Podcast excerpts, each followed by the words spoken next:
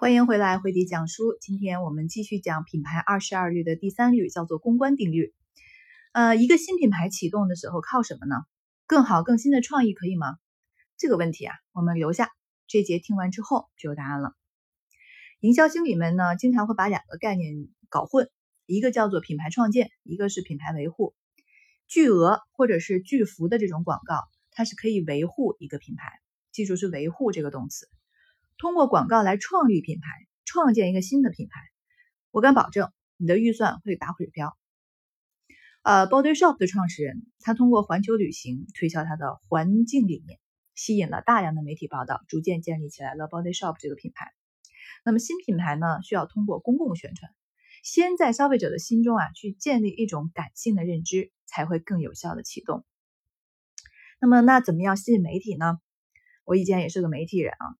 所以媒体呢喜欢什么？叫喜欢新奇特，永远都是媒体报道内容的原则。不管这媒介是什么载体，抖音也好，短媒体也好，长媒体也好，融媒体也好，都是一样，核心都不变。所以努力让自己的品牌成为新品类当中的第一品牌，就会有机会获得媒体的报道。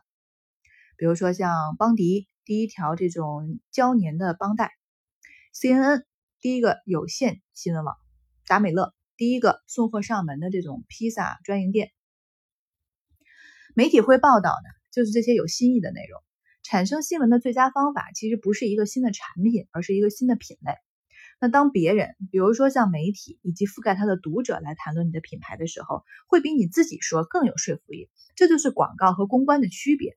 现在很多人都把广告和公关概念搞混。那在实操过程当中呢？